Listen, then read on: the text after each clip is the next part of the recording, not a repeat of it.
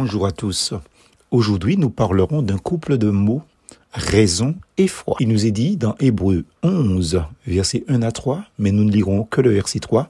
Par la foi, nous comprenons que l'univers a été harmonieusement organisé par la parole de Dieu et qu'ainsi le monde visible tire son origine de l'invisible. Il ne s'agit pas de mariage entre un homme et une femme, non, mais entre deux mots, deux expressions qu'on voudrait séparer, la raison et la foi. Sont ces deux mots-là. Il faut non pas tenter de les réconcilier, car ils n'ont jamais été fâchés, mais les marier. C'est le cœur qui sent Dieu et non la raison.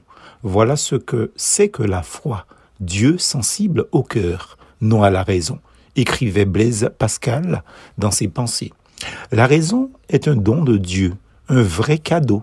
Sachons cependant reconnaître les limites de la raison. Elle nous permet, par exemple, de faire un bout de chemin vers Dieu. Mais la raison ne peut pas nous donner de conviction absolue. La foi, par contre, nous conduit plus loin que la raison, mais elle ne doit pas nous emporter loin d'elle.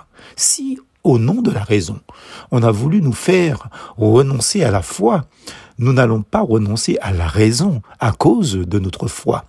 Il est raisonnable cher ami auditeur, de croire. Sinon, vous êtes en pleine démence, en pleine folie.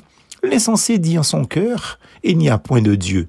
Somme 14, verset 1 La science, c'est la connaissance, et pour citer un des plus célèbres scientifiques, un peu de science éloigne de Dieu, beaucoup de science y ramène, affirmait lui Pasteur. C'est la confiance quasi absolue dans les possibilités de sa raison qui éloigne l'homme de Dieu. Quand l'humain reconnaît qu'il ne peut tout comprendre, tout expliquer, quand il remercie Dieu pour son intelligence et les merveilles de l'univers, il peut être assuré que ses connaissances ne le sépareront pas de son Créateur, et cela, à mon humble avis, s'appelle la sagesse.